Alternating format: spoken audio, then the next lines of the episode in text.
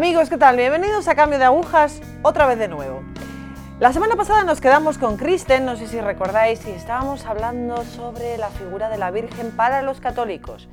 Entonces, bueno, pues Kristen, bienvenida de nuevo, aquí estamos otra vez.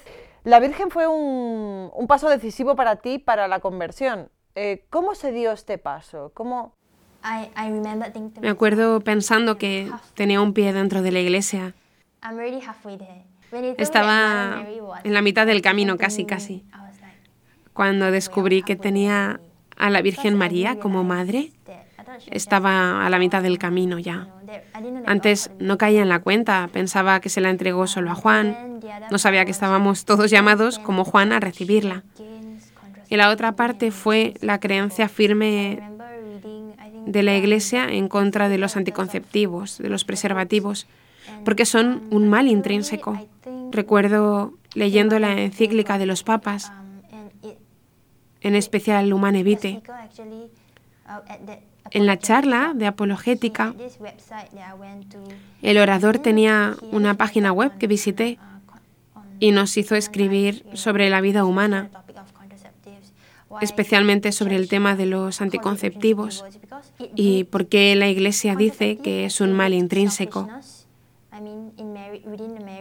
Porque los preservativos fomentan el egoísmo dentro del matrimonio y en lugar de un amor verdadero, en lugar de darse completamente, estás guardando algo para ti. Y entonces leí sobre las consecuencias que experimentaría una familia que usa anticonceptivos. En muchos de los casos podía ver que era así y que era verdad lo que dicen los papas en sus escritos sobre el matrimonio. Tienen esa sabiduría y ese conocimiento. ¿Cuánto dura tu conversión? Fue bastante rápido.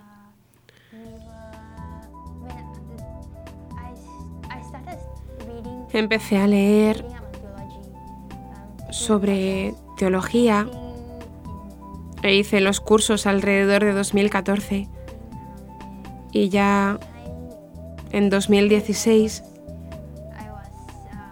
creía que la iglesia era la verdadera iglesia y ese año recibí la confirmación. Cuando caí en la cuenta de todo hasta que recibí la confirmación, pasó más o menos un año, eran seis meses más o menos. Además del tema de la anticoncepción, ¿qué otras cosas te interesaban de la Iglesia Católica? ¿Qué descubriste? Creo que esos eran los temas principales. Las otras cosas serían como cómo lo harían los padres de la iglesia para explicarlo en las escrituras. Porque la manera de explicarse ellos era excelente era mucho mejor de lo que había oído en cualquier púlpito protestante. Era simplemente algo diferente. Así que leí los padres de la iglesia, especialmente las conversaciones que San Pedro tenía con su condiscípulo Clemente, su seguidor. Clemente llegó a ser papa, sucedió a San Pedro. Y San Pedro siempre hablaba del mundo que había de venir y era algo que faltaba en la fe protestante, porque no tenía ni idea de lo que teníamos que hacer después de llegar al cielo. No sabía que en el cielo hay una misa perpetua y que hay una comunión de los santos y que se reza, que los santos en el cielo rezan por los santos en la tierra, que rezamos unos por otros, la iglesia en el purgatorio la iglesia en el cielo y la iglesia en la tierra. Y cuando caí en la cuenta de todo esto, me parecía tan majestuoso el concepto de la iglesia, ¿sabes? En el cielo, en la tierra, en el purgatorio. Fue... Y el concepto de purgatorio también es algo que puedo aceptar porque siento como Dios, que es santo, merece tener con Él los santos que estén purificados. Y si no eres capaz de completar tu purificación en la tierra, entonces el purgatorio es un sitio de misericordia donde puedes terminar de purificarte antes de encontrarte con tu Señor y con Dios Padre y con los santos. porque todos los que están ahí ya han sido purificados y santificados. Así que no querrías estar allí sucio. Y esto da sentido al purgatorio. Y es un sitio de misericordia. Porque si no hay purgatorio, la distancia para llegar al cielo es así de alta y solo queda el infierno. Y es triste. No podrías ir al cielo y tendrías que ir al infierno. Entonces, San Pedro y Clemente hablan de las conversaciones que tenían, eh, que eran sobre el otro mundo, de lo que está por venir. Y era algo que me llamaba la atención. Y empezaba a darme cuenta de que la razón por la cual estamos aquí es para prepararnos para el otro mundo. Tenemos que desapegarnos de las cosas materiales de este mundo. Y esto fue algo que los protestantes no nos enseñaron porque, sabes, quieren que tú vivas bien, quieren que vivas una vida de abundancia, una vida aquí y ahora. Nunca te dicen cómo prepararte para el otro mundo. No te hablan de la importancia del sufrimiento, de que podemos sufrir unos por otros. Eran cosas que faltaban. Una religión que está hecha para aquí y ahora no te habla del otro mundo. No te prepara para el otro mundo. Y dejar el lujo era una de las cosas con las que tuve que luchar. Yo personalmente tenía una cafetera que era muy cara. La compré porque quería tener variedad de café todas las veces que quería y como quería. Y esto creo pues que no es de Dios, es más bien del demonio. Ese concepto de la voluntad. Lo que quieres, como a ti te gusta, cuando a ti te gusta, donde te gusta. No puedo decir el sitio donde quisiera porque la cafetera pesa bastante. No creo que la pueda llevar conmigo. Pero vi un vídeo de la entrevista a Zachary King y habló sobre los brujos y lo que hacen allí y lo que promueven allí. Y dice que allí promueven la voluntad. Se trata de lo que tú quieres y como tú quieres. ¿Sabes? Cuando tú quieras. Y eso resonó dentro de mí, porque por esa misma razón compré la cafetera. Se trataba del yo, del mí, del mí misma. De hecho, regalé la cafetera cuando empecé a tomar mi fe en serio. Porque me decía a mí misma, si de verdad debes estar preparada para el otro mundo, vas a tener que dejar esos lujos, este concepto de materialismo, tus apegos a las cosas materialistas. No se trata de la cafetera en sí, todos tienen una cafetera así. Se trata de que me apego a eso. La razón por la que la compré en sí está sujeto a mi voluntad, lo que yo quiero y como lo quiero yo. Por lo tanto, cuando la regalé, era como respirar de nuevo. De hecho, no miré atrás después de eso, aunque la cafetera costó como 3.000 dólares. Quiero decir, era una suma muy grande de dinero solo para café. Era bastante caro. Pero cuando la regalé no miré atrás. Y no me vino más a la cabeza. No era algo que lamentar. Era lo correcto. Tenía cosas más grandes en la vida ahora que estaba viviendo en la Iglesia Católica. Tenía cosas más grandes y metas más grandes que alcanzar. Era como avanzar hacia el mundo futuro, asistiendo a misa y entrando en el misterio. Porque cuando vas a una misa en la Iglesia Católica respecto a, un oficio en la Iglesia Protestante, pues es distinto. Los santos, la Virgen María bajan y están en la misa. En un oficio en una iglesia protestante casi nada sucede. No existe la comunión de los santos porque nunca invocan a los santos en las iglesias protestantes. ¿Puedes decirnos qué significa para ti la Eucaristía? La Eucaristía es una de las cosas que me atraía fuertemente en la Iglesia Católica, porque la primera vez que asistí a una misa y veía a tantos católicos subir para recibir a Jesús en la Santa Eucaristía, pensaba como, wow, Dios es tan generoso. Esa idea de generosidad derramándose me dejó como en shock y sobrecogida. Dios es tan generoso. Eso es su presencia real y se da como agua que brota de su lado. Y no es algo que las iglesias protestantes afirmen tener, la presencia real. Así que para mí tenía mucho sentido que la iglesia afirme el ser infalible y sin defectos y que tiene la presencia real y que la iglesia protestante no. ¿Y cómo vas a decir hasta qué punto deseas a Cristo? ¿Hasta qué punto quieres adherirte a Cristo? ¿Cómo es tu deseo de recibirle? Era como... Era tan evidente. Entonces, la Iglesia Católica tenía muchos escándalos y se veían los pecados de los sacerdotes, pero aún así es la única iglesia que tiene la presencia real de Cristo. Las otras iglesias y denominaciones y sectas no afirman esto, no tienen la presencia real y por eso, ¿a dónde vas a ir? ¿Te resultó difícil creer, admitir en la presencia real de Cristo en la Eucaristía? Sí, porque cuando estaba en la iglesia protestante, nadie, durante el momento de la comunión, nadie me habló de la existencia o ausencia de la presencia real y dependía de ti si querías creerlo o no. Yo, por mi parte, sí lo creía. Entonces, cuando tomé la galleta, a veces usan una galleta, no sé cómo, pero creía que era real y siempre lo cogía con mucho cuidado. No sabía que era simplemente un símbolo.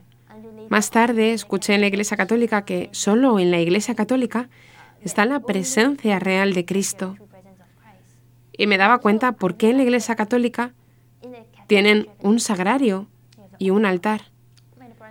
En muchas de las iglesias que asistíamos no tenían. El pan estaba en un recipiente y podías cogerlo simplemente con la mano. Cualquier persona podía cogerlo.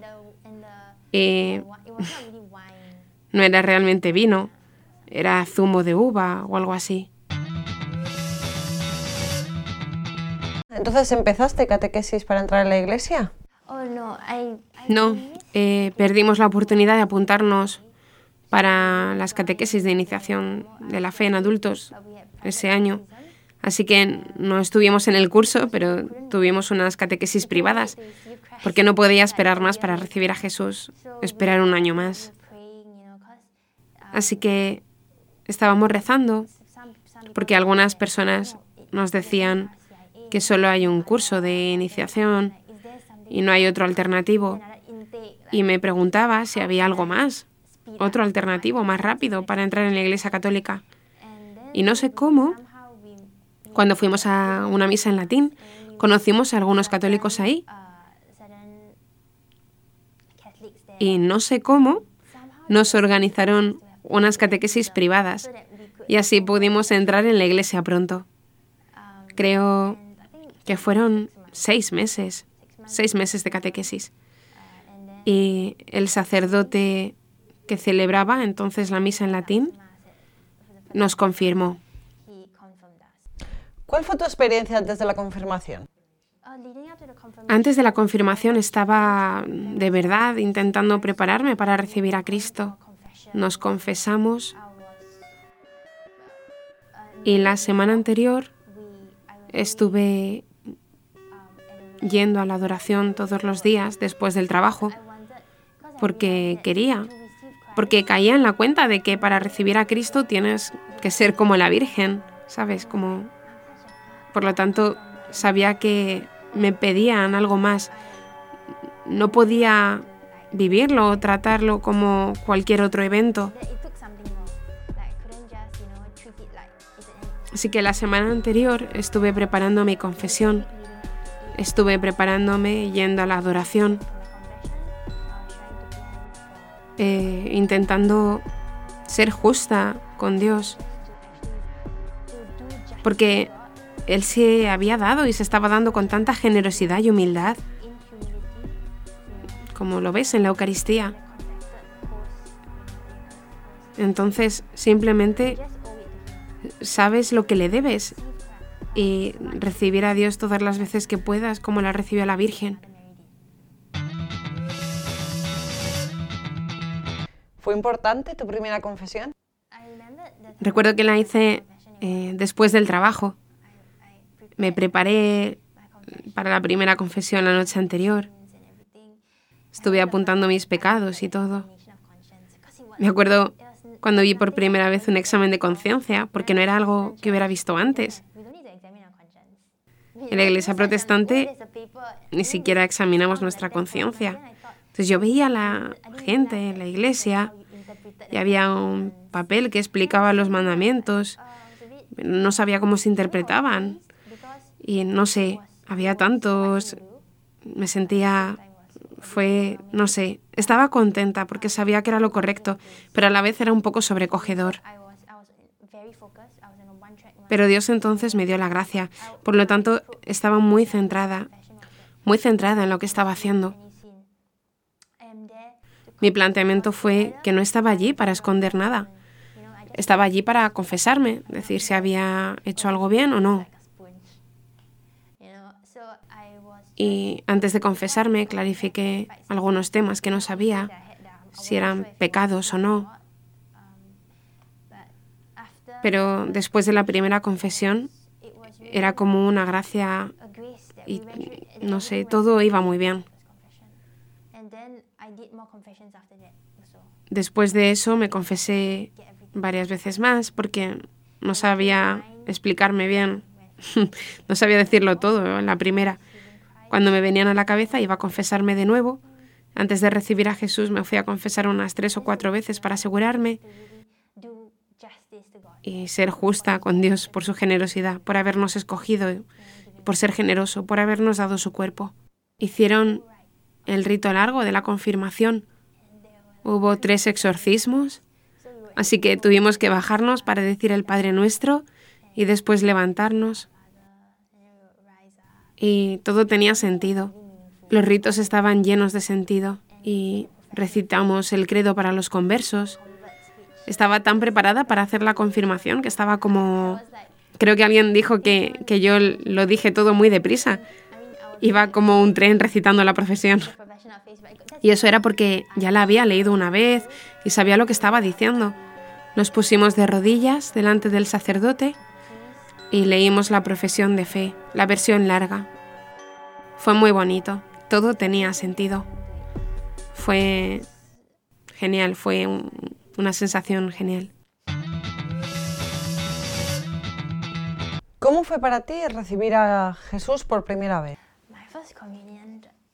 Mi primera comunión, eh, cuando recibí por primera vez la comunión, la recibí de rodillas, en la lengua, en la reja del comulgatorio. Y estaba muy nerviosa.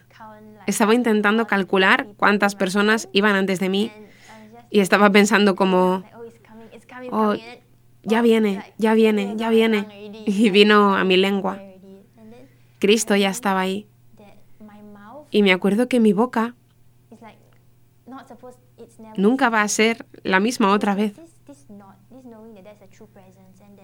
este conocimiento de la presencia real que no puedo, por el hecho de tenerlo en la lengua y en la boca, no sé, pero hizo de la boca algo sagrado.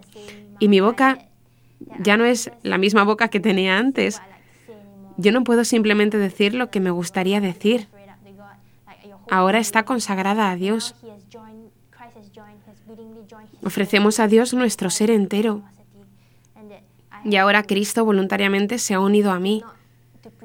Esto proviene de su generosidad. Y tengo que prepararme y estar como la Virgen María, unida a Cristo. Es una meta muy alta, pero nos da la gracia para poder recibirlo. Es algo asombroso.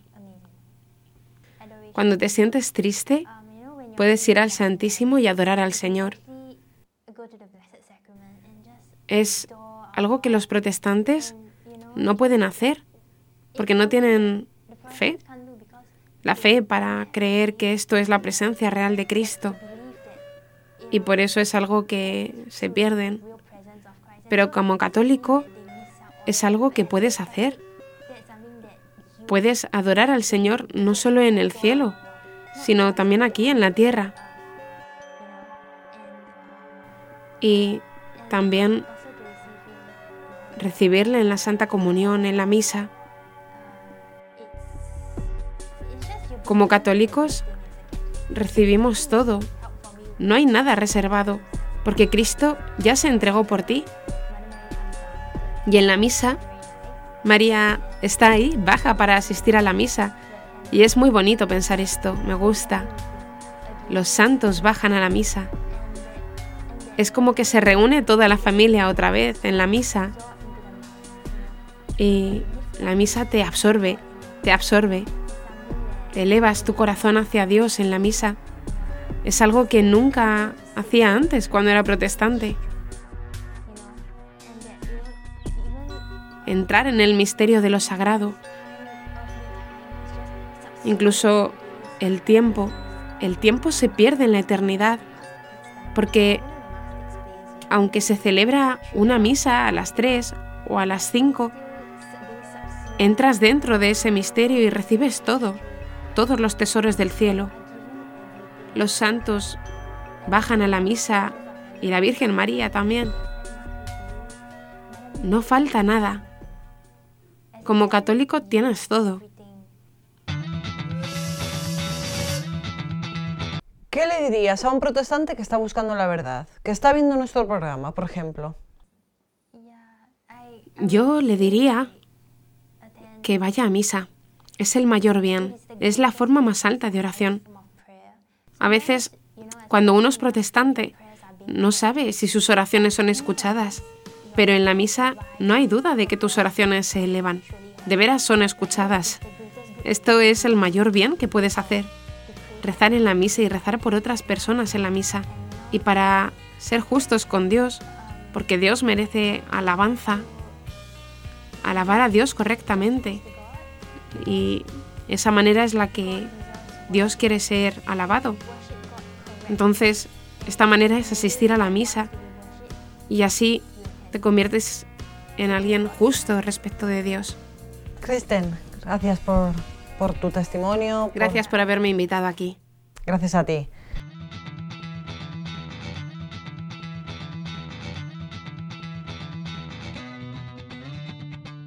Amigos, nuestras oraciones siempre son escuchadas. Nuestro Padre, nuestra Madre, siempre están ahí. Es verdad que en la Eucaristía todo como que se potencia, entonces como que se eleva, como dice Cristian. Os dejamos. Seguid confiando, seguid orando. Siempre hay alguien que escucha. Gracias.